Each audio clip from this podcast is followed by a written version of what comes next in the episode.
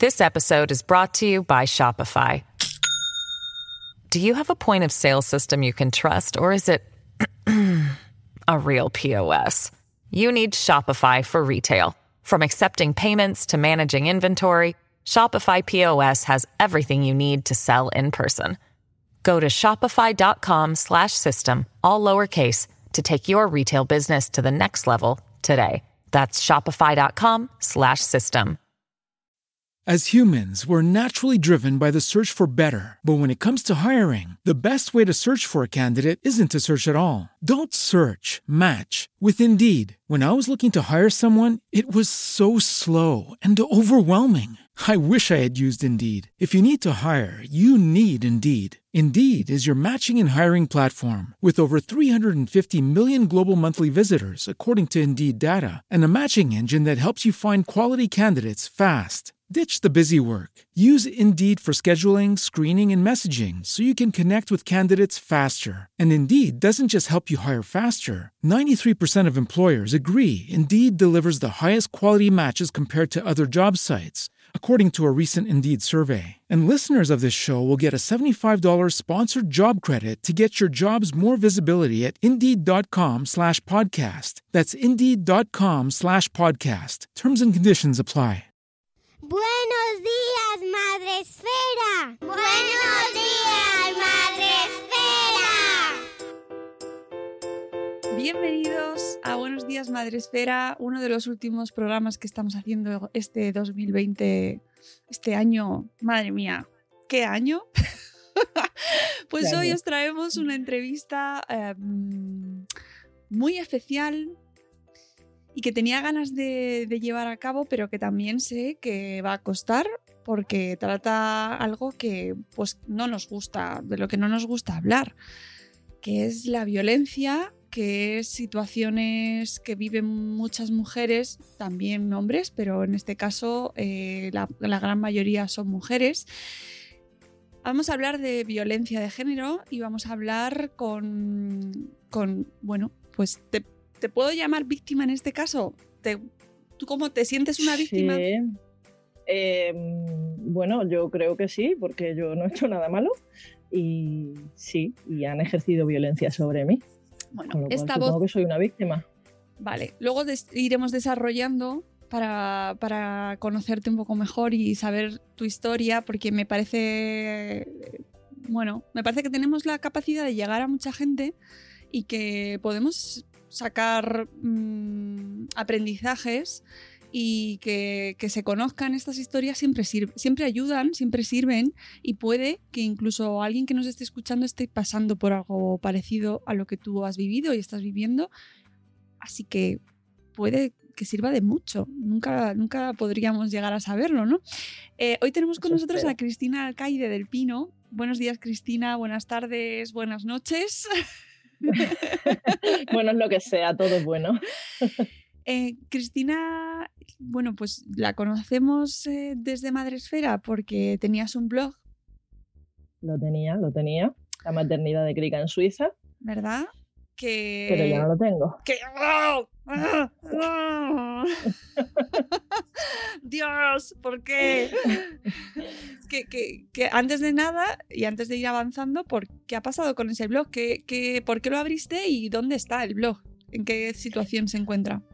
A ver, yo lo abrí cuando me vine a Suiza. eh, yo tenía un niño de dos años y un niño de un año cuando me vine y me empecé a encontrar muy solita. Entonces, a mí siempre me ha gustado escribir. No es que lo haga bien, pero me gusta, oye. Y entonces empecé con el blog. Y bueno, le fui cogiendo estos que vicia y empecé a conocer gente, a escribir más, a tal, tal, tal. Y nada, me gustaba. Llegó un momento, eso sí, que no, que no podía, no pude dedicarle más tiempo. Eh, dentro del blog también llegué a hacer una tienda online eh, de bolsos, de ropa, de tal, que me tuve que dejar porque no tenía más tiempo. De dos hijos pasé a tres. Eh, no se puede con todo y me lo tuve que dejar. Y bueno, ahora en septiembre se me cobraban el dominio, eh, bueno, yo soy tecnolerda, y se cobraban las cosas del blog y no tenía dinero debido a mi situación y lo perdí. Así que ahora no entréis porque hay. Ya. Ay. Sí. Bueno, estamos. em, hay, que, hay que ver cómo podemos salvar algo de ahí, Cristina, porque. Lo intentaremos. Eh, es que además justo hace unos días también estuve hablando con otra bloguera que también había perdido el dominio. Eh, no es la primera vez que me encuentro con, con blogs que de repente desde el feed eh, me, de- me saltan de repente actualizaciones y están vendiendo robots chinos o tarot o casinos y Son una me- plaga. eso me parte el alma y, y bueno, mm, intentad antes de... eh, bueno, hay veces que la situación pues llega a lo que llega y no pasa nada y eh, es lógico, la vida a veces te, te supera, pero que sobre todo ese contenido que teníais pues Claro. que no se pierda, ¿no? Eh, No, no, lo voy a mirar, lo voy a mirar porque me da mucha pena. O sea, ahí tenía media vida, historias de que me han pasado con mis hijos, los partos de los tres, eh, yo qué sé, cosas muy chulas. Vamos, por lo menos a mí me gustaba. Entonces, sí, me gustaría recuperar por lo menos el contenido, claro. Y, y no, no, no los dejéis los dominios, por favor, no tened mucho cuidado, que, por favor, que luego es que da una rabia. Incluso alguna vez me he encontrado con alguna tienda que luego se ha hecho con los dominios de blogueras a las que yo he conocido y conozco y, y- y es como, no, no. Sí, la penita. Una penita, pero bueno, eh, cuéntanos un poco tu historia, Cristina. Cuéntanos, mm, porque ya no podemos entrar al blog a leerte. Ya, claro, ahora solo estoy aquí. Bueno, tengo Instagram, ¿eh? Eso sí, pero eso no me lo voy a dejar además. Bueno, pero Instagram también. no es tuyo. Como que no es mío. Con- Ah, que no es tuyo, que es de Instagram. Que Instagram Ah, bueno, mañana ya. te lo quita ya, claro, y sí. también se ha perdido todo. Así que ya sabemos. blog gratuito Ahora también mismo. es opción. Tengo, tengo pocas cosas mías ahora, pero bueno. Eh, a ver, te comento. eh, mm, bueno, yo llegué aquí a Suiza en el 2012, ¿no? En el 2012 miento. No, no miento. Yo llegué en el 2012 con dos hijos, un marido y dos perros. Eh, muy bonito todo y, mm, y nada, y es que, es que era muy feliz, es que me iba muy bien. tu pareja era de español, o sea, es español. ¿Me conocías de- Eh, mi exmarido es, eh, tiene padre, tenía padre italiano y madre española, pero vamos, que él nació aquí, se crió aquí y tal. Y por eso, cuando nos quedamos en paro en España, pues le dije, oye, ¿y qué tal si probamos en, probamos en Suiza? Y de ahí fue el venirnos. ¿Qué pasa? Luego en 2016 eh, nació Valeria, la pequeña. La pequeña, que es una terrorista. Pero bueno, ahí está. y, mm, y yo, o sea, en serio, era súper feliz. Pero a raíz de nacer, de- no, ni siquiera de nacer Valeria, a raíz del momento del predictor. Es que fue como un cambio muy radical. Eh, no sé, mi marido empezó a cambiar, mm, su actitud, mm, era como que no le interesaba, o sea, fue buscado, o sea, yo hacía un año y pico que me había quitado el DIU, eh, él llevaba tiempo diciéndome que no quería tener, pero bueno, hasta que un día me dijo que sí, y ya está, entonces pues nos pusimos. Pero fue como que se le, mm, se le aturulló todo, o sea, mm, en el trabajo tenía un montón de, de presión y le vino muy grande la, la, la tripaternidad, creo yo. Y bueno, pues ya fue cuando empezamos a tener problemas, ¿no? Yo ya me acuerdo en el embarazo de hablar con una amiga y decirle "Uf, que estoy, o sea, yo entiendo que tiene problemas en el trabajo y quiero apoyarla y tal, y mi amiga, estando embarazada, decirme, ya, pero o sea, la que está embarazada eres tú, y a ti quién te apoya. Eso estando embarazada, o sea, que imagínate. Y digo, pues bueno, yo qué sé, cosas que pasan en los matrimonios. O sea, decir que mientras estábamos casados nunca me, me maltrató. Sea, alguna vez sí que me hizo de menos, tal, pero bueno, pues esto, pues, en cosas que pasan. Pero nunca me maltrató, nunca me insultó, mm, nunca me faltó el respeto. No, fue a raíz de separarme. Ya te digo, yo empecé en el embarazo a, mm, a tener problemas, a no ser feliz. Yo le avisé muchas veces. Yo le dije, mira, yo esto no sé cómo me va a afectar porque, mm, porque me- yo estoy empezando a cambiar mis sentimientos. Yo no, no siento lo mismo que antes. Y, y bueno, es que fue un cuesta abajo y sin frenos. O sea, llegó un momento que yo no era feliz y no estaba enamorada de él. Ya está. Hablamos varias veces de separación, pero pero no, pues, pues de esto que lo intentas, incluso yo empecé a ir a, la, a, a una psicóloga eh, porque digo, yo qué sé, me voy a volver loca. Mm, esto no. Intenté, intenté varias sesiones de pareja, pero no, era un círculo vicioso. O sea, él tenía problemas de alcohol y de, mm, también fumaba alguna cosa. Y entonces cuando yo le decía, oye, esto no me parece bien, tal, no sé qué, dejaba de hacerlo. Cuando ya dejaba yo de hablarle, dejaba de hacerlo, estaba un tiempo bien y luego otra vez volvía y así. Cuando yo me relajaba y así digo, ¿cuándo voy a salir de este círculo? Porque esto no me gusta. Y bueno, incluso eh, cuando el, viaje a Madrid que hice, cuando te conocí, qué viaje. Ese viaje fue liberador porque tú no sabes, Mónica, lo feliz que yo estuve esos cuatro días en Madrid. o sea, pero feliz. Y dije, vamos a ver, si estás aquí tan feliz, Cristina, y no echas de menos Naika Naika, Cristina, bueno, pues cuando volví de ese viaje, todavía, eh, él me dijo, hacía tiempo que no te veía sonreír tanto de las fotos y eso que vio. Y yo pensé, claro, que hacía tiempo que no sonreía tanto. Y él me dijo, nada, mira, lo mejor es que nos separemos y no te vas a España con... Porque además yo cada vez era menos feliz en Suiza. De Suiza tiene tela. Y... y él me dijo, te resumo, así que no quiero tampoco liarme. Eh, lo mejor es que nos separemos, tú te coges a, los niños, te vas a España, yo no te voy a poner pegas, tal, no sé qué. Pues idiota de mí, todavía le dije, no, venga, vamos a intentarlo, tal, no sé qué, a ver si ahora que parecía que se había dado cuenta. Pero no, se había dado cuenta. Fue lo mismo de siempre, un ratico bien y luego otra vez. Hasta que ya, bueno, pues es que yo ya no estaba enamorada.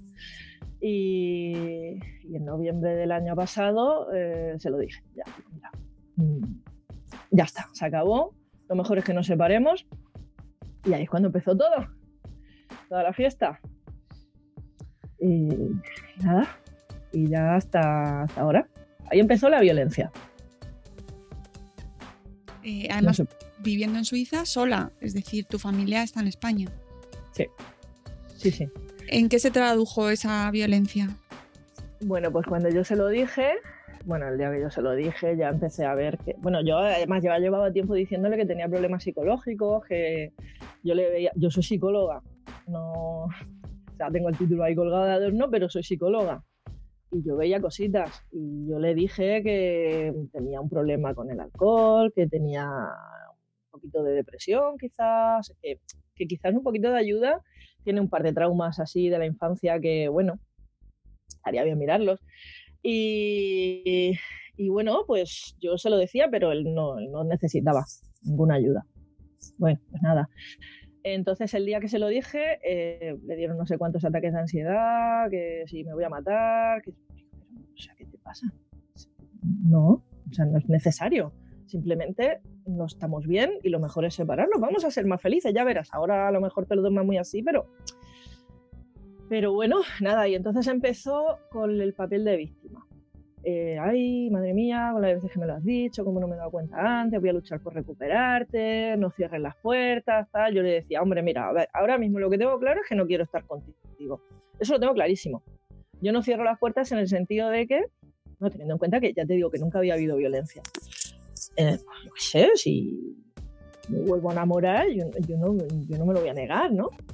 Pero vamos, ahora mismo sé que no quiero estar contigo. Y nada, que no, que no. quedamos que no se lo íbamos a decir a los niños todavía, porque como em, seguíamos viviendo juntos, me pidió un tiempo para, pues eso, para asimilarlo, tal, vale, no pasa nada, tal, vale. Y seguíamos haciendo vida normal, pero mm, bueno, normal. tengo una cara hasta los pies. Al día siguiente de decírselo fue al médico eh, ese médico que yo le dije tantas veces que tenía que ir, al día siguiente de decirle que me quería separar, fue al médico. Le diagnosticó depresión, empezó a tomar antidepresivos. Bueno, pues así. Eso fue hasta diciembre, unas dos semanas. El 9 de diciembre estoy yo doblando ropa y me empiezo a ver ropa mía rajada. Digo, esto es muy raro.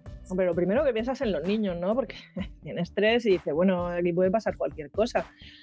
Pero qué casualidad que solo era mi ropa y, era como raro. Y entonces dije, espérate, espérate.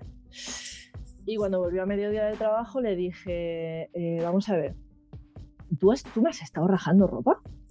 No, no, no, no, no, ¿cómo puedes pensar eso? Digo, hombre, porque solo mi ropa está rajada. Mm, O sea, necesito saber si me has estado rajando ropa, porque esto es que es, es mal. Y entonces ella se echó a llorar y me dijo que sí, que no sabía por qué, pero el día, hacía tres días yo había estado, salí a cenar con mi cuñada. Y le dio un ataque de ira y cuando acostó a los niños mm, se puso a romperme cosas y a rajarme ropa, me rompió la plancha del pelo, me... bueno, y ahí fue cuando empecé a tener miedo, ¿no? A partir de ahí, desde, el 9 de diciembre hasta el 25 de marzo, fue una casa de mujeres maltratadas, creciendo, cada día más, cada día un poquito más. Empezaba, o sea, al principio disimulaba delante de los niños, luego ya empezó a no disimular, a hablarles de todo. Eh, bueno, o sea, horrible, horrible.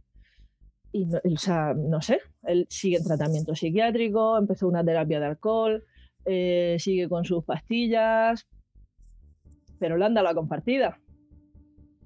¿Pero eso en Suiza? ¿O, o- Sí, en o sea, Suiza. porque seguís, tú sigues estando en Suiza. Sí, porque no me deja irme. Yo me iba a ir.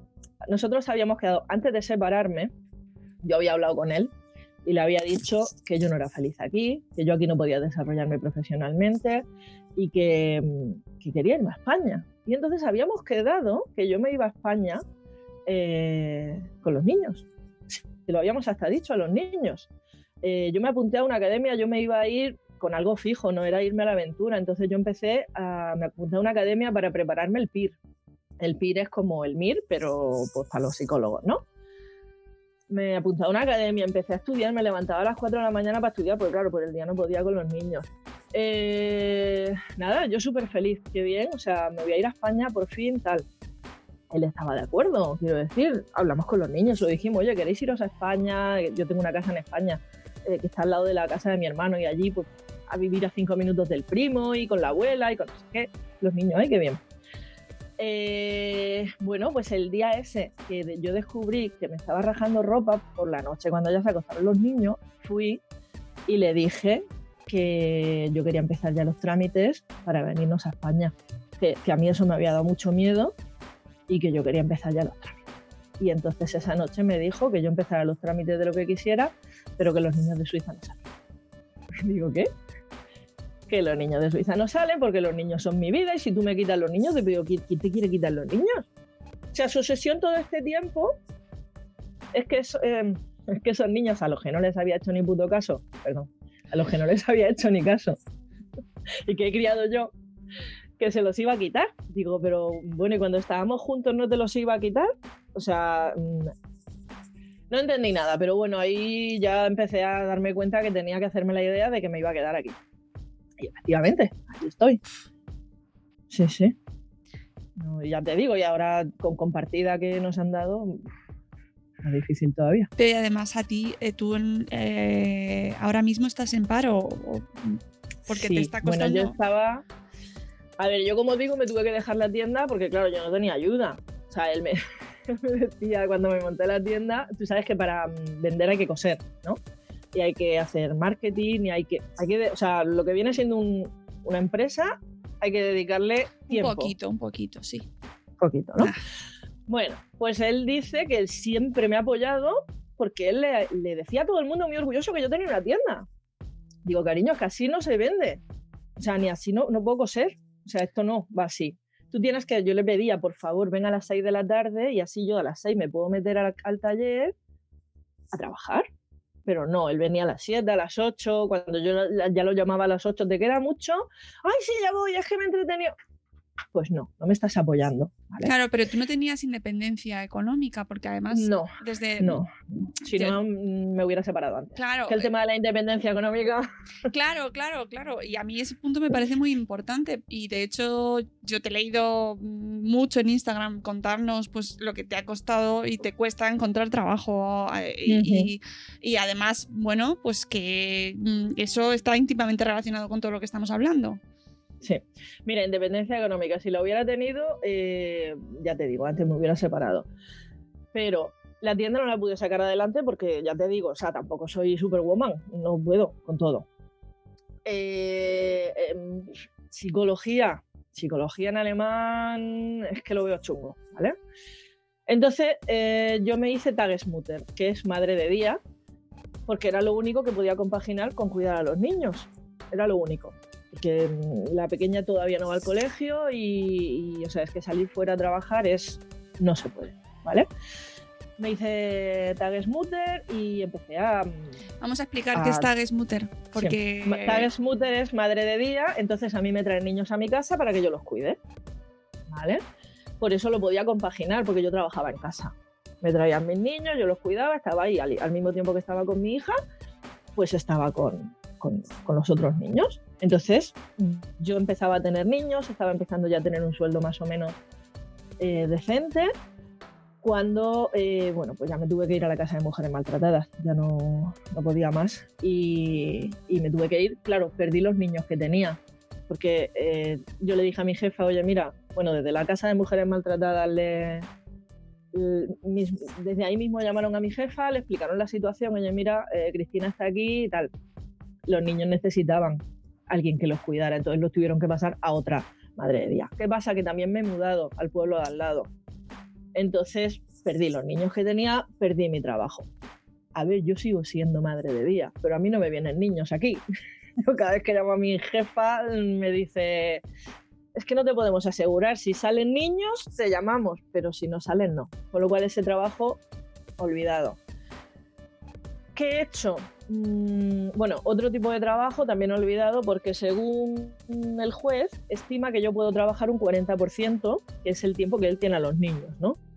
Yo los tengo un 60% y él un 40%. ¿Qué pasa? Yo no puedo ir a una entrevista. El otro día hice una en el COP. El COP es como eh, eh, el Mercadona, pero más caro. O sea, bueno, allí todo es más caro, básicamente.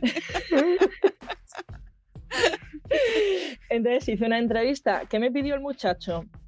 Flexibilidad, flexibilidad, flexibilidad. Yo no puedo ir a una entrevista y decir, hola, muy buenos días, soy Cristina, tengo tres hijos y puedo trabajar todos los jueves y viernes y fines de semana alternos.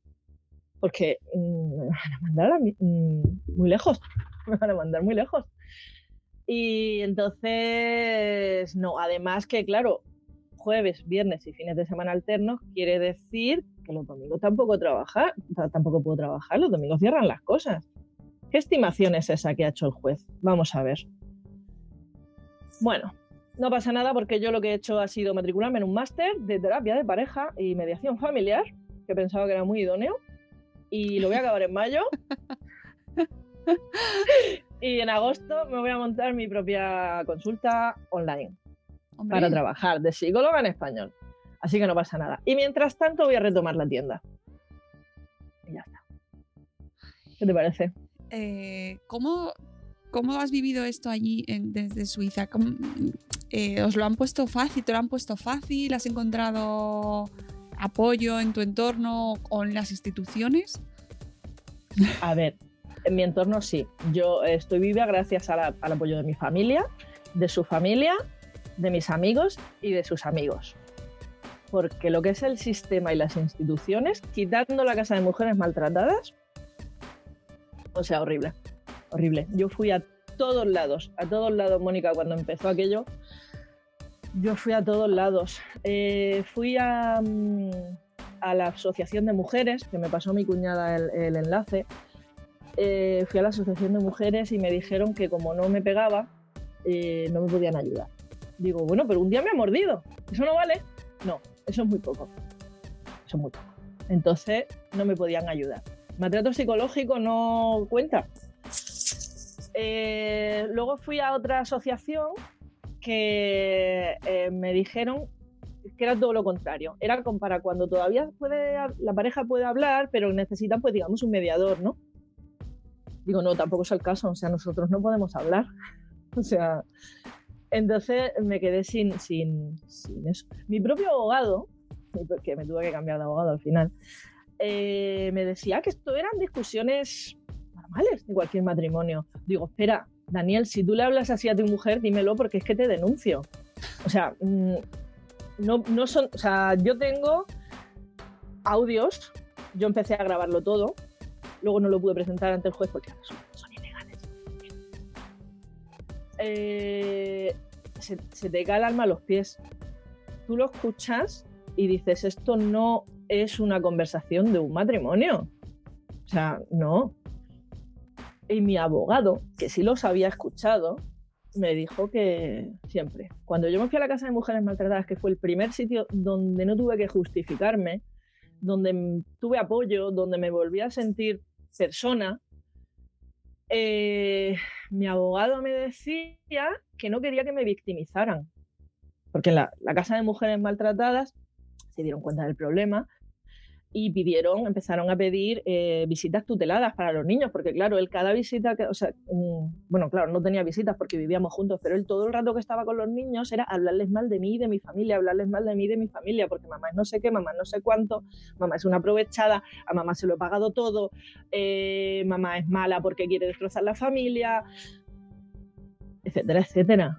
Entonces, en la casa de mujeres matadas dice, bueno, mm, mientras siga teniendo este problemilla, vamos a pedir visitas tuteladas. Mi abogado nunca llegó a traspasar eso ni a su abogada ni, a- ni al juez. Nunca. O sea, mi abogado no ha hecho nada. Yo estoy en la situación que estoy ahora mismo, que es hundida en la mierda completamente, eh, económicamente hablando, por mi abogado, que no ha hecho nada. Es impresionante. O sea, aquí el sistema, no. Súper machista. Y luego no te creas nada de lo que lees, ¿eh? porque yo estuve informándome al principio y ponía que no, no, claro, o sea, la custodia se la dan pues, a la persona que hasta este momento se ha estado haciendo cargo de los niños, bla, bla, bla, bla, bla. Mentira. Yo llevo 10 años ocupándome de mis hijos, Mónica. Y ahora, no. o sea, solo un 40, solo un 60%. Que me parece muy bien, ¿eh? Mientras a ver, que yo no es que no esté a favor de la compartida, yo estoy a favor de la compartida siempre que las dos personas estén capacitadas para darle un entorno estable a, es- a esos, a esos niños. ¿Vale? Entonces, él ahora está más tranquilo, tengo que decirlo, hace tiempo que no me insulta, parece que ya no le habla mal de, de mí a los niños, con lo cual, muy bien. Pero en el momento del juicio, Mm, Mónica, yo tengo 27 páginas de sentencia en las que no nombra los malos tratos, no nombra los problemas psicológicos, no nombra la adicción al alcohol y le da la compartida. Entonces, ni no entender. O sea, no, no lo Eh, entiendo. ¿Has pensado, o sea, tienes alguna opción de, de llevar ese tu caso en España? ¿O habría alguna posibilidad? ¿O mm, te Creo lo han no. recomendado desde algún sitio? No porque no, porque no, porque nos regimos por las leyes suizas, o sea, a pesar de que estábamos casados en España, pero al separarnos aquí, pues lo llevan aquí, no sé por qué. Yo llamé, uno de los sitios donde también llamé al principio, que ya que no sabía dónde llamar, eh, fue al consulado español de, de Zúrich. Eh, pues poco, poco pudieron hacer también. Me dieron el teléfono de La Esperanza, que tienen asistencia psicológica y, y legal gratuita. Y llamé al teléfono de La Esperanza, pero nada, si es que poco me, poco me podían hacer, no más que eso, que darme apoyo. Ya está. O sea, nos regimos por las leyes suizas y como además las leyes suizas son suizas, ni siquiera estamos dentro de Europa, bueno, dentro de Europa sí, pero de, de la comunidad europea no, pues ni siquiera se puede apelar a nada. Mis, mis, amigos desde España estaban, bueno, escandalizados. Pero ¿cómo, pero ¿cómo puede estar pasándote esto y no se puede hacer nada? Eh, fueron, fueron allí, a la policía de allí, le explicaron mi caso. Mire usted, mm, tengo una amiga que está en Suiza, pero que es española, él también es español, eh, víctima de malos tratos. ¿Qué se pueden hacer? Y la policía le dijo, nada. Ya está, nada. Así que, bueno, pues nada. Bajo de agua. Es lo que hay. Es que no queda otra. Es que no hay otra opción. Lo he intentado todo, Mónica. Lo he intentado todo. Sí, sí. He llamado dos veces a la policía, ¿vale? Para que viniera a mi casa. Tampoco eso sirve. O sea, tú, incluso la primera vez que llamé, tú fíjate, eh, fue el día de su cumpleaños, el 27 de diciembre, ahora hace un año.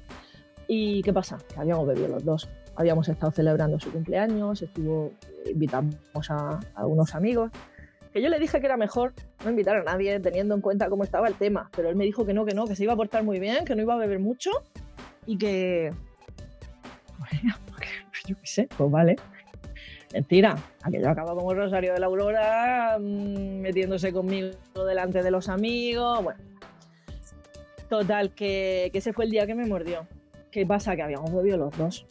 Entonces, mmm, yo estaba muy nerviosa, que porque, me, porque, mi marido me había mordido, ¿me entiendes? Y, ya está. Y, él estaba muy tranquilo porque tiene esa capacidad.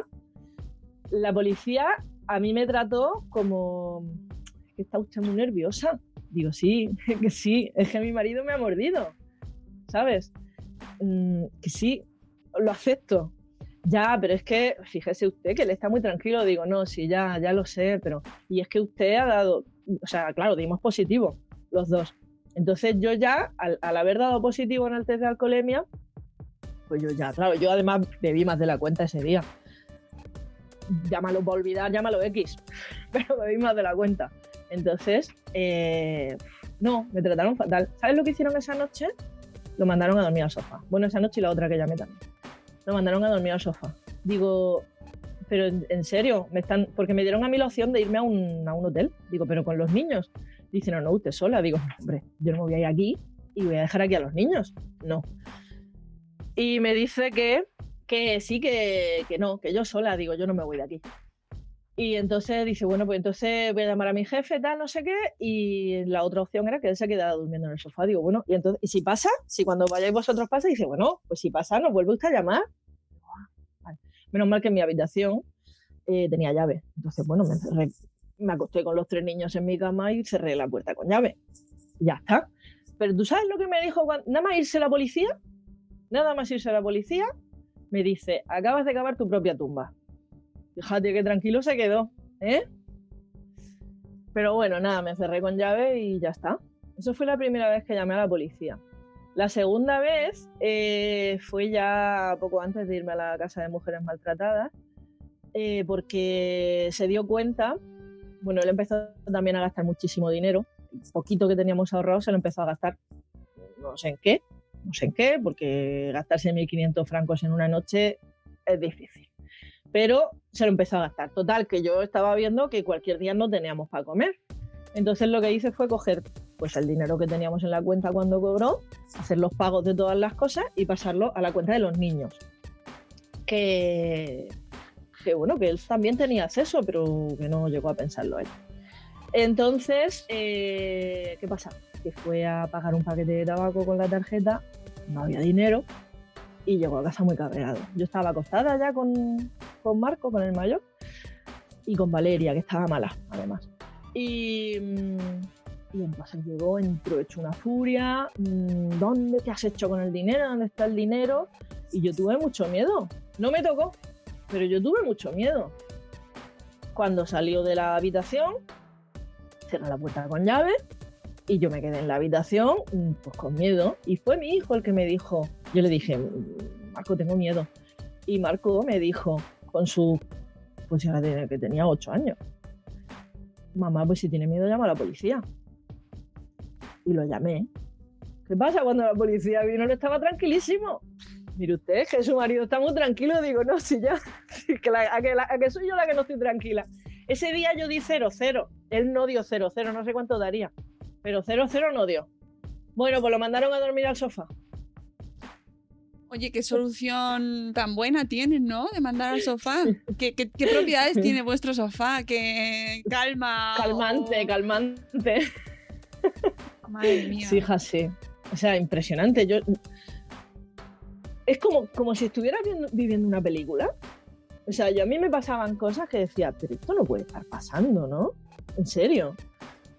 Una película. Pero bueno, pues nada. Te digo una cosa, ¿eh? Eh, no, o sea, no daría ni un pasito atrás, porque yo no era feliz y yo no he venido aquí a ser infeliz.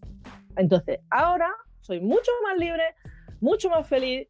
No tengo, no tengo dinero. Vamos, de hecho.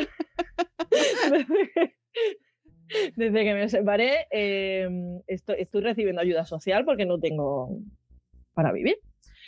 Pero Claro, y tampoco tienes horarios para poder trabajar. Ese es el tema, ese es el tema. Por eso he decidido retomar la tienda.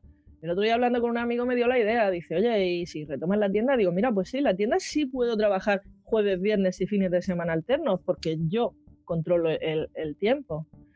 Entonces, por eso he tomado esa decisión, porque buscar trabajo fuera, por lo menos hasta agosto, que no empiece la pequeña al colegio, pero claro, en agosto quiero hacer lo de la consulta psicológica. Y además, eh, la gente que, bueno, si no te conocen, pues no lo sabrán, pero eh, no sé si tienes discapacidad reconocida o no la tienes. La tengo. Aquí, eh, aquí no lo sé. O sea, yo tengo un 54% de minusvalía en España. Cuéntanos, Aquí no lo sé. para la gente que no te conoce, cuéntanos exactamente que nos has enseñado el brazo. Sí. Pues me falta un poco, man- un poco de mano en la mano derecha. Eh, es de nacimiento. eh, entonces, bueno, yo tengo reconocido eso, el 54%. Pero no te- vamos que no tengo ni, paga ni nada. Lo único que tengo pues ventajas fiscales, que si pues la matrícula de la universidad me, me salía gratis, eh, en fin, ese tipo de cosas. Pero vamos, no tengo ni, ni paga ni nada. Y ahora que lo dices, no sé si aquí tendré algún tipo. No lo he mirado. Es que, ¿sabes qué pasa? Que se me olvida. Se me olvida que tengo una discapacidad y cuando alguien me lo recuerda digo. Anda, es verdad, "Pues, ¿no? coño, mirarlo". Ujú. Pero que además eso Sí. también ha influido mucho en tu búsqueda de trabajo, porque me acuerdo perfectamente de, lo que de la con- entrevista que hice. y, y el Sí, trabajo sí. En, en correos, ¿verdad? Sí, y sí. eh, en lo Es que, verdad. que algo que para ti, claro, sí, yo sí porque me mm, me, me dejó, bueno, es que tú- todas tus historias en Instagram siempre me, me impactan mucho leerte y chicas, yo qué sé, como que me ya me gustaría a mí tenerte más cerca y poder, ¿sabes? Porque eh, pues eso, lo que nos estás contando y, y tan lejos y sola. Ay, Pues ya ves. Eso, o sea, es lo más difícil, el, el estar tan lejos. Tú fíjate que yo llevo sin ver a mi madre, desde octubre, estamos en el 2020, desde octubre del 2019. Y a mi hermano ¿no? lo vi por última vez en febrero porque vino un fin de semana express, porque le dije yo, lo- no puedo, o sea, no puedo, no soporto los fines de semana. Porque mira, entre semana era más o menos llevadero en el sentido de que pues estaba todo el día trabajando el señor este, venía a mediodía a comer, lo veía ahí un ratico comiendo y luego eh, por la noche yo me acostaba a las 8 con los niños para no verle la cara. Entonces igual me acostaba antes de que volviera. Con lo cual no lo veía mucho, pero los fines de semana, que los fines de semana eran las 24 horas del día, tutú, tutú, tutú. Y te juro, o sea, bueno, yo dejé de comer porque es que no me... Para yo dejar de comer. O sea, madre de Dios. Pero es que no me entraba, es que tenía aquí un nudo que no me entraba. Mónica. Y, y, los fines de semana no podía. Así que ya, pues me acuerdo que fue el último fin de semana de febrero. Le dije, sí, justo antes de que empezara esto de- del coronavirus, le dije a mi hermano, por favor, vente aunque sea un fin de semana, porque es que no puedo, no puedo. O sea, físicamente y, sobre todo psicológicamente, no puedo. Y vino un viernes por la tarde y se fue un domingo por la mañana. Se fue un domingo por la mañana, ese fin de semana fue de paz y amor. No, recibí un insulto en todo el fin de semana. Qué maravilla. Nos fuimos a comer fuera. Mm, mi, her- mi hermano intentó hablar con él para decirle, bueno, o sea, los niños son sagrados porque les, o sea, mis dos hijos mayores están en la psicóloga. O sea, les ha jodido un poquito la vida, ¿no? Entonces, eh, mi hermano intentó decirle, los niños son sagrados, pero, pero tú sabes qué pasó ese domingo. Por la mañana se fue mi hermano, fui a Zurich a llevarlo al aeropuerto. Por la noche me empujó y me tiró al suelo. Tú fíjate. Claro, estaba ahí, estaría nervioso después de todo el fin de semana sin insultar. Y por la noche me tiró al suelo. Y al día la semana siguiente ya fue cuando le denuncié, porque le he denunciado, ¿eh? Le he denunciado.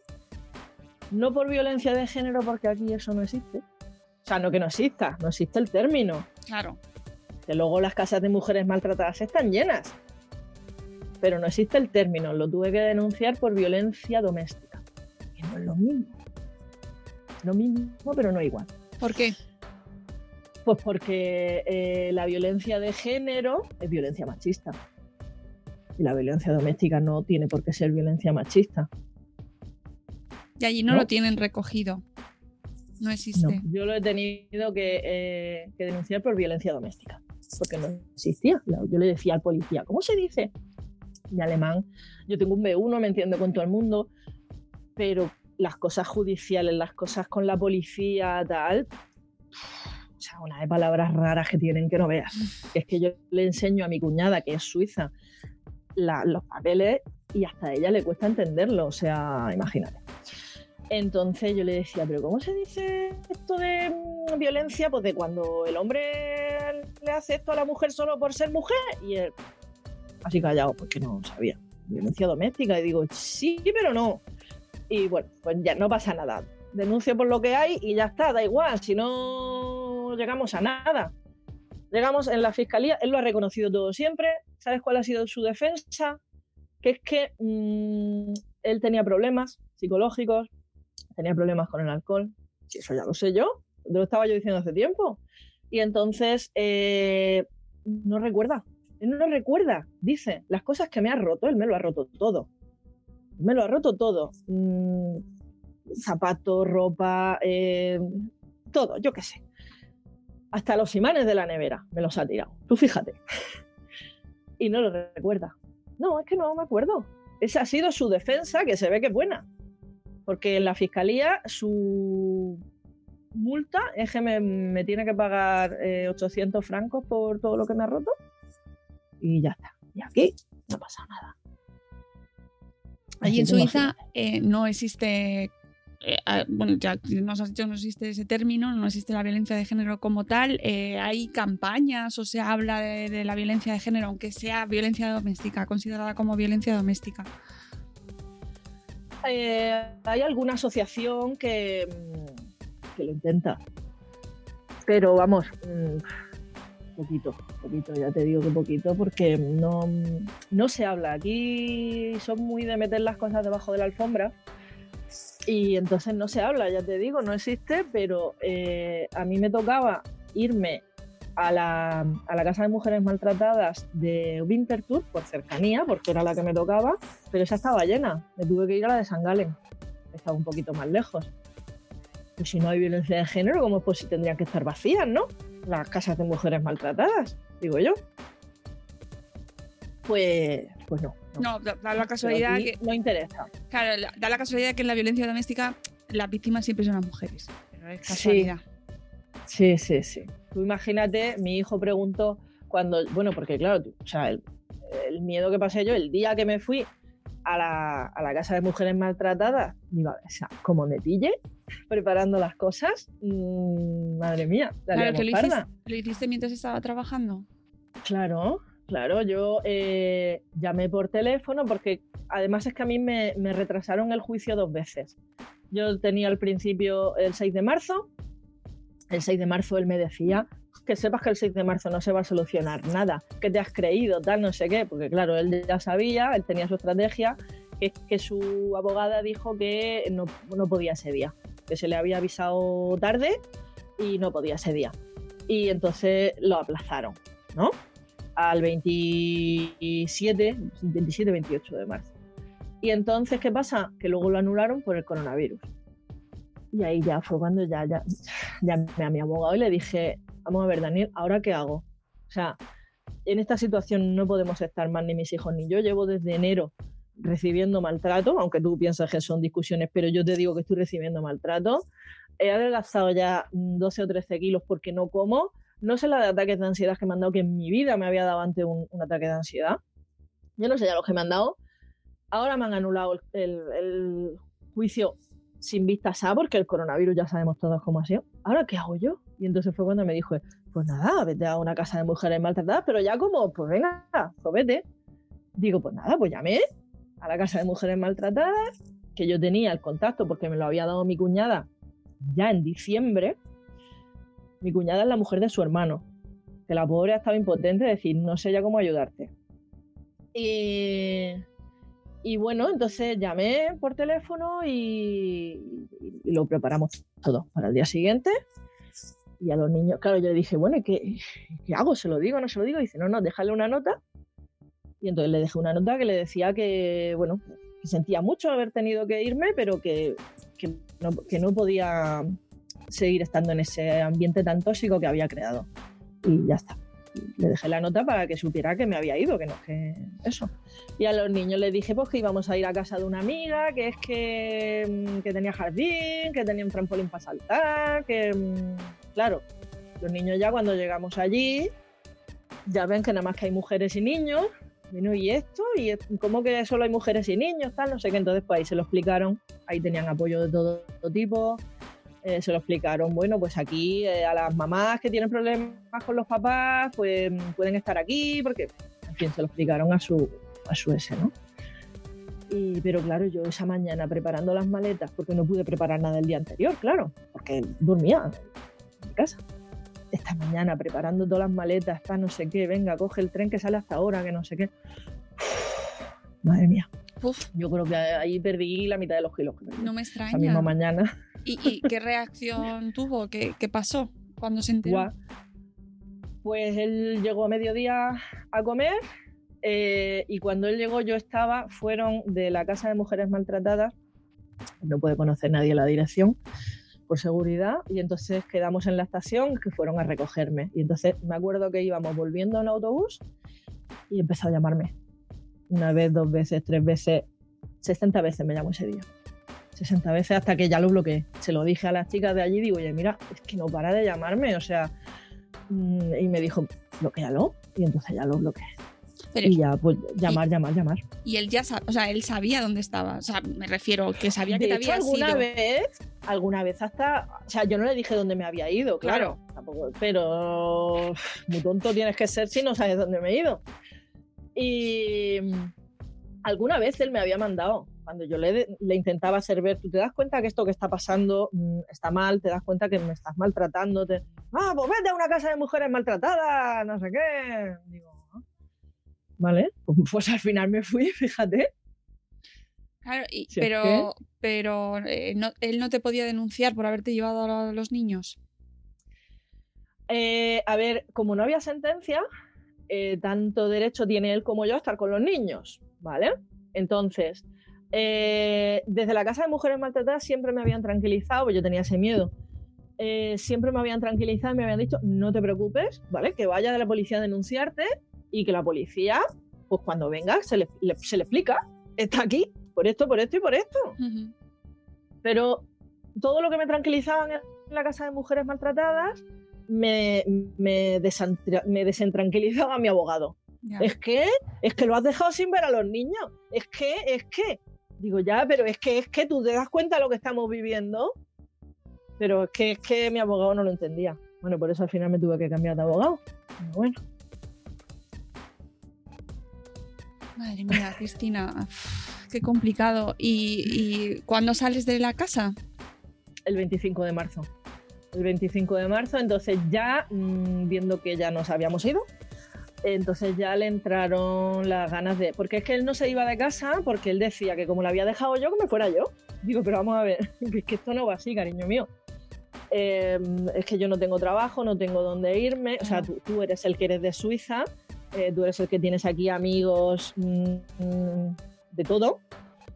Bueno, familia tampoco tiene, tiene nada más que a su hermano pero su hermano intentó hablar con él de veces, yo qué sé.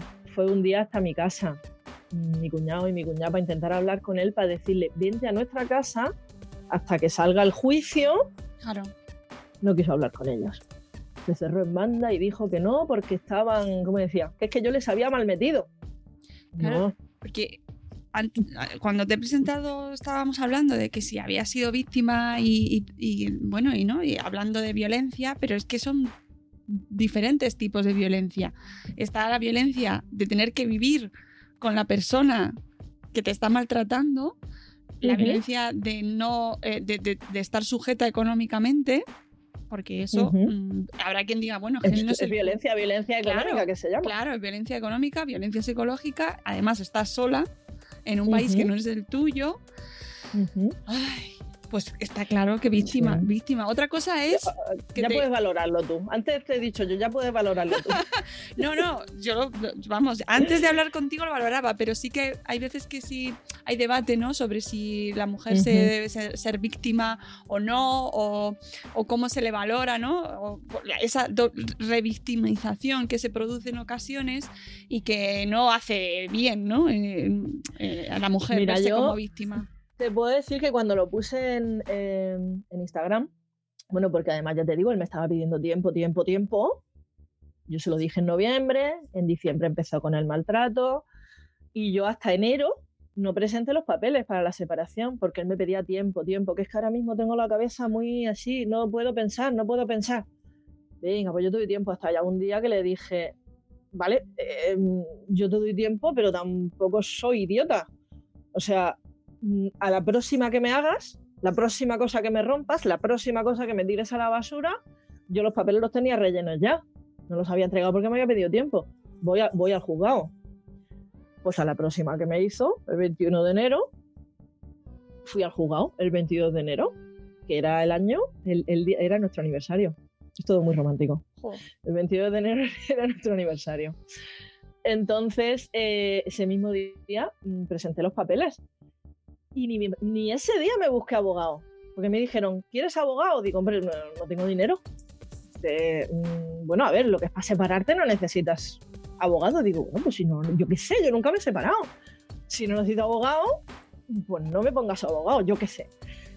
Y ya fue en enero, febrero, no me acuerdo qué fecha, pero en febrero, finales de febrero sería, cuando ya me busqué abogado, porque digo, mm, escucha, es que ya, pero no me lo busqué para la separación, me lo busqué por los malos tratos. Lo que pasa es que mi abogado no lo pilló, no lo pilló.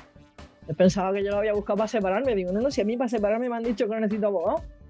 Si yo te contrato por los malos tratos. En fin. Bueno, pues cuando yo lo puse en, en Instagram y en Facebook, que puse una foto, no sé si la has visto riéndome, que dije, mira, eso fue por febrero, me parece, ¿vale? Desde noviembre que se lo dije, fíjate si había tenido yo paciencia. Yo me sentía, yo no sé mentir. Entonces yo me sentía como que estaba engañando a la gente al no decir algo tan íntimo mío. No me voy a poner a contar intimidades, que mira, sí, lo estoy haciendo. Pero, pero mm, nada más que el guardarme algo tan importante de mi vida, yo me sentía como que estuvo. Y me quité un peso encima al decirlo. No lo había dicho antes porque no se lo había dicho a mi madre, para no hacerla sufrir, hasta que ya dije, creo que esto tiene que saber. Y, y tuvo la, tuvo la cara dura de decirlo en el juicio. No, no, es que ella ha puesto en Instagram que se ha separado así con una foto riéndose. Y lo digo en el juicio, como si eso fuera malo. Yo es que no quería todavía que mis amigos se enteraran. "Bueno, pues es que yo a tus amigos no le he dicho nada. Yo qué culpa tengo que tus amigos sean amigos míos de Facebook. ¿Qué culpa tengo? Vamos a ver. Pues cuando yo lo dije, la de gente que me escribió, Mónica, ay madre mía, pues yo estoy en la misma situación, pues solo tú que has tomado la decisión, yo quiero hacerlo y no lo hago, porque tengo miedo, porque yo lo flipé. Y ahí dije, pero esto hay que contarlo. Es que es impresionante la de gente que está, que no es feliz, que no es feliz y, y por miedo no toma la, la- Bueno, la decisión. y, y no ser feliz es una cosa que entra dentro de los planes. Es decir, tú te Sí, puedes sí. casar y puedes tener una pareja y pensar, y oye, se te puede acabar la felicidad porque es No, pero gente que también está recibiendo malos tratos en, el, en el matrimonio, que eso ya es chungo, Claro, chungo. O sea, claro yo que- decía, si yo he estado menos de cuatro meses en esta situación ahí a tope y, y- y casi acaba conmigo, gente que me ha escrito que lleva años, Claro. es que, no, es que se me ponen los pelos de punta, es que no puedo ni imaginarme lo- qué, qué sufrimiento es ese, de se te tienen que quitar las ganas de vivir. Claro, sí, que, que no ser feliz pues puede pasar a cualquiera Sí. y las relaciones empiezan y muchas se acaban y no pasa Sí. nada. Y bueno, pues se pasa Correcto. mal y ya está. Pero lo que no Sí, entra dentro de la ecuación es que te insulten como o que te rompan cosas o que te empujen claro. O que te peguen. Sí, sí, eso no. ¿Tú sabes cómo se enteró mi hijo que nos habíamos separado? Habíamos quedado, como te he dicho, que no le íbamos a decir nada hasta que no hubiera una separación física. Pues porque, claro, al fin y al cabo, como estábamos mm, viviendo juntos, ¿a qué le vamos a decir nada? No, no, ellos no lo van a realizar hasta que no haya separación física y podamos decirle, mira, pues vas a estar tantos días con papá, tantos días con mamá, tal. Y un día em, estábamos viendo una película y estaba yo así, eh, con estaba el brazo a, mi hijo. Eh, la pequeña estaba ya durmiendo y el mediano también se había ido a dormir. Y le estaba yo echando el brazo a mi hijo y empezó a quitarme el brazo, no quería que le echara el brazo a mi hijo. Y yo decía, pero, o sea, vamos a ser un poquito más niños porque es que ya más no se puede. Y bueno, en un par de ocasiones, incluso al quitarme el brazo, em, le hizo daño al niño. Total, que mi hijo no entendía nada, pobrecito. Al final ya, bueno, ya empezó eso a meterse conmigo, tal, no sé qué. Y entonces ya me dijo mi hijo llorando, pero mamá, ¿por qué papá está haciendo estas cosas? Y que, o sea, yo, yo que no pude ni contestar. ¿Y qué dijo él? Pues mira, que sepas que la culpa de todo la tiene tu madre. Porque resulta ahora que quiere separarse, quiere, no quiere separarse, no quiere dejarme y quiere destrozar la familia. Así que la culpa de todo esto la tiene tu, la tiene tu madre. Que no se te olvide. Y así fue como mi hijo se, se enteró que su mamá y su papá se habían separado. ¿Y eso con cuántos siguiente, años? ¿Con ocho? Pues eh, sí, sí, ahora tiene nueve, ocho. Y al día siguiente, pues, eh, Marco se lo contó a Eric, al, mediano. Oye, ¿sabes qué pasó ayer? Que, tenía siete La pequeña, por suerte, pues tenía tres y ya está un poco así más al margen. Pero vamos, la pequeña ha venido después de estar el fin de semana con su padre, cogió la costumbre de que yo solo quiero estar con papá, yo no quiero estar con mamá, no, no, no, yo solo quiero estar con papá cada vez que venía, cada vez que venía se le iba, ¿no? A la media hora, pero cada vez que venía, no, no, yo es que siempre con papá. Que claro, un proceso de... Ya. Qué difícil además también, ¿no? En eso, cómo se gestiona con los hijos, eso es algo que también... Pues sí, sí, sí, porque ya te digo, yo a mi hijo mayor, eh, o sea, están los dos en tratamiento psicológico, pero el mayor mal. O sea, el mayor lo lleva mal. El mayor tiene unas conductas agresivas, eh, importantes. Eh, el mayor está recibiendo un tratamiento más, más intensivo porque, porque, porque el mayor a mí me ha pegado. Entonces, pero claro, es que es lo que han visto. O sea... Madre mía. Eh, ¿Tienes ayudas de algún tipo? Pues por, claro, en, el juicio y en la sentencia no se ha declarado nada de malos tratos, por lo tanto no tienes ayudas de ningún tipo en ese sentido. No. Eh, a mí me, me, me ayudaron. Eh, me estuvieron llamando un par de veces cuando volví de la Casa de Mujeres Maltratadas, eh, la Asociación de Mujeres Maltratadas, que yo había ido antes de irme a la Casa de Mujeres Maltratadas, había ido a pedir ayuda pero que como no me pegaba, pues no me habían ayudado. Esa era otra asociación que se me había comentártelo antes. Ahí tampoco me pudieron ayudar porque no me pegaba. Entonces, esa asociación que no me pudo ayudar ha sido la que ha pagado mi estancia de tres semanas en la casa de mujeres maltratadas, la mía y la de mis hijos, que te digo que barato no ha sido. ¿eh? Calcula, éramos cuatro, 300, 300 francos por persona y por día. Pues la Asociación de Mujeres Maltratadas es la que ha pagado mi estancia en la, casa de mujeres maltratadas. Y entonces, porque se ve que ahí ya dijeron, ah, pues mira, sí, parece que sí que hay maltrato. Pero antes, cuando fui yo solita a pedir ayuda, me dijeron que no podían ayudarme. ¿Y eso lo han pagado eh, porque se lo, has pedido tú o cómo ha surgido? O sea, ¿quién, paga si no esa? ¿Quién, si no lo pagan ellos, quién lo, paga? Lo ha gestionado todo. Me generas una deuda. Claro, aquí, o sea, aquí hay que pagar. Esto es importante. En Suiza tienes que pagar, ¿vale? Por ejemplo, mi abogado, que no ha hecho nada, pero ha facturado 9.800 francos, ¿no? 9.300, 9.000 y pico francos, ¿vale? A mí, para mi abogado, me han, me han aceptado la justicia gratuita, entonces le ha pagado la ciudad, le ha pagado a mi abogado. ¿Qué pasa? Que como yo cambié de abogado ya eh, yo cambié de abogado en septiembre. Entonces no me han aceptado el, cambio de abogado porque es que estamos casi al final del proceso. Entonces se ve que al final del proceso yo ya no tengo derecho abogado, con lo cual a la abogada que tengo desde septiembre, a esa sí le tengo que pagar yo. Bueno, yo. Yo es que no tengo dinero porque estoy en asuntos en servicios sociales. La ha pagado mi familia. Porque. Pero no, si no. O sea, vamos a, vamos a ver, en Suiza o tienes dinero o eres una mierda. Así de sencillo. Ya está.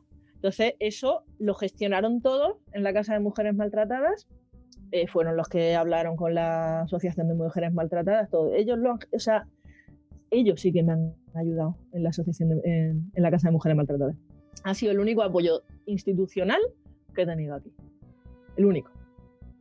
Y ya está. Y luego pues hay otra asociación que, mm, que, me, mm, que me ayuda, pues digamos, con la educación de los niños. Yo, eh, claro, pedí ayuda viendo cómo estaba mi hijo.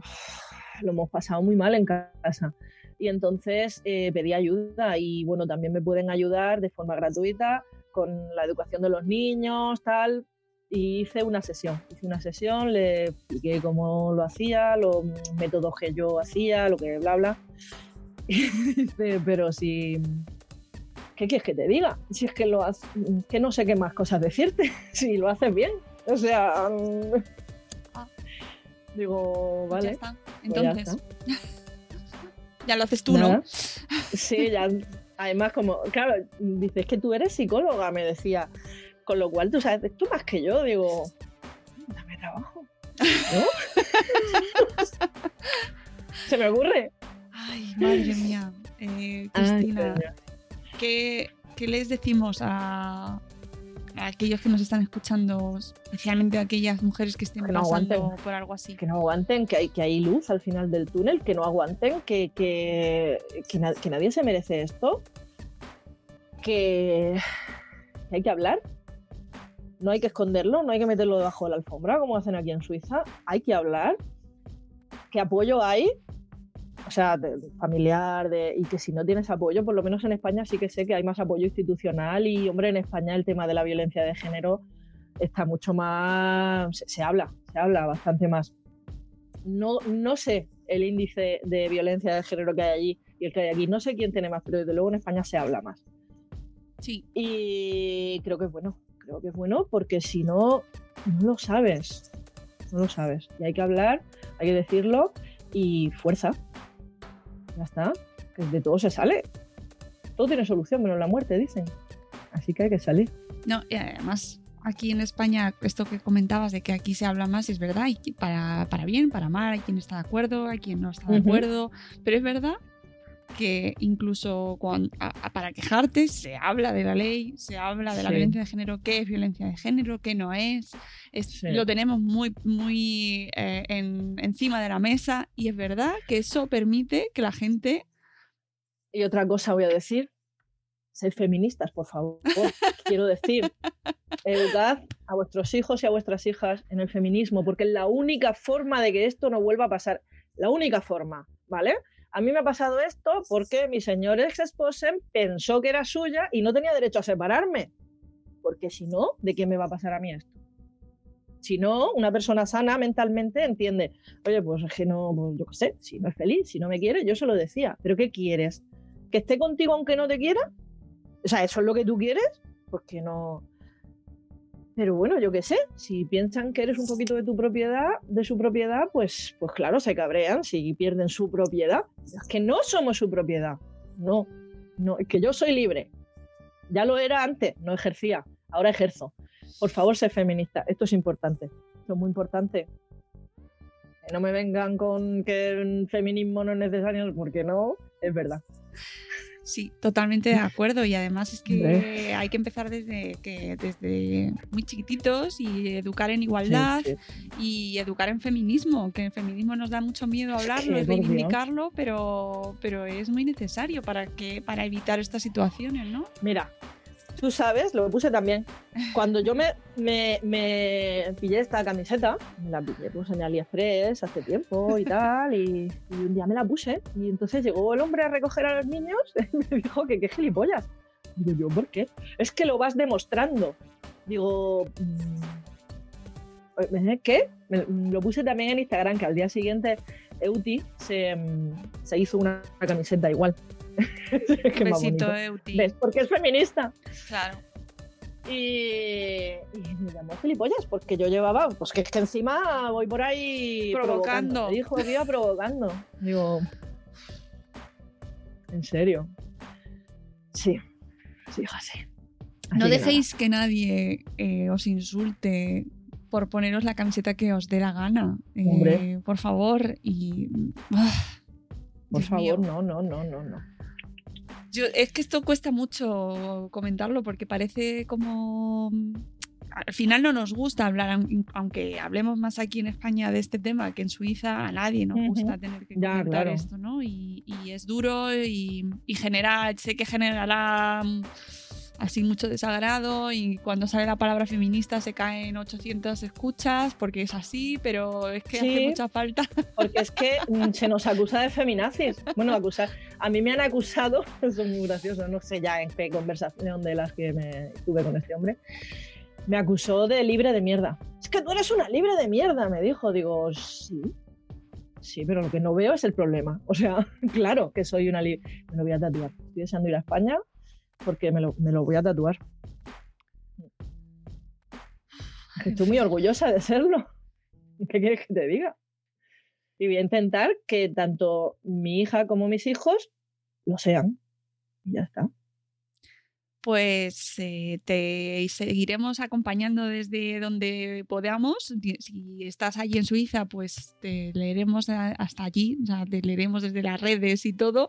Y si en algún momento consigues venirte, que esa me parece otro tipo de violencia también, eh, que no puedas venirte eh, y Puede que no ser. puedas moverte libremente con tus hijos, eh, llegando a un no, a ver, acuerdo. yo, a ver, yo sí puedo irme. Claro, Claro. no me voy a ir mis hijos, son Claro. los niños los que no pueden salir del país.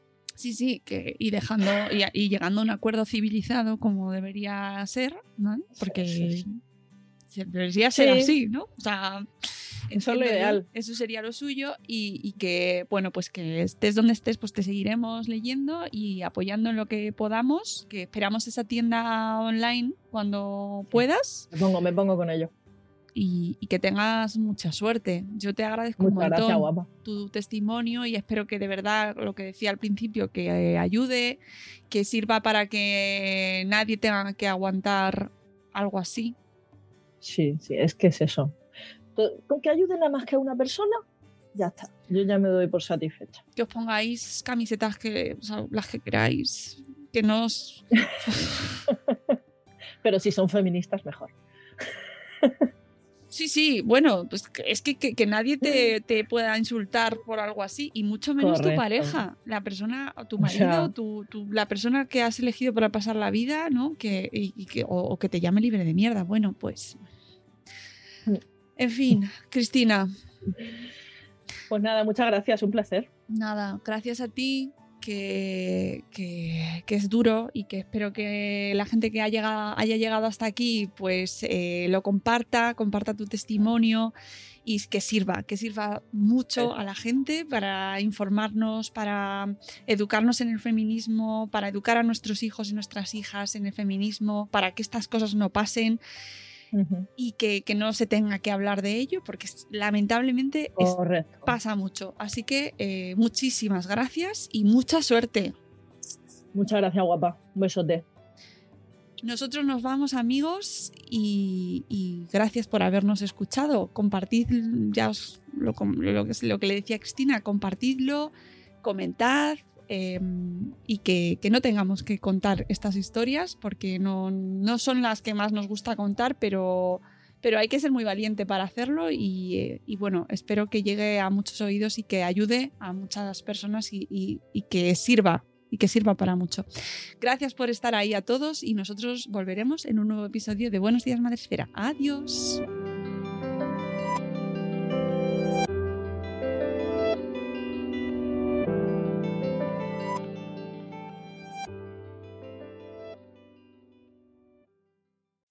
As humans, we're naturally driven by the search for better. But when it comes to hiring, the best way to search for a candidate isn't to search at all. Don't search, match with Indeed. When I was looking to hire someone, it was so slow and overwhelming. I wish I had used Indeed. If you need to hire, you need Indeed. Indeed is your matching and hiring platform with over 350 million global monthly visitors, according to Indeed data, and a matching engine that helps you find quality candidates fast. Ditch the busy work. Use Indeed for scheduling, screening, and messaging so you can connect with candidates faster. And Indeed doesn't just help you hire faster. 93% of employers agree Indeed delivers the highest quality matches compared to other job sites, according to a recent Indeed survey. And listeners of this show will get a $75 sponsored job credit to get your jobs more visibility at Indeed.com slash podcast. That's Indeed.com slash podcast. Terms and conditions apply.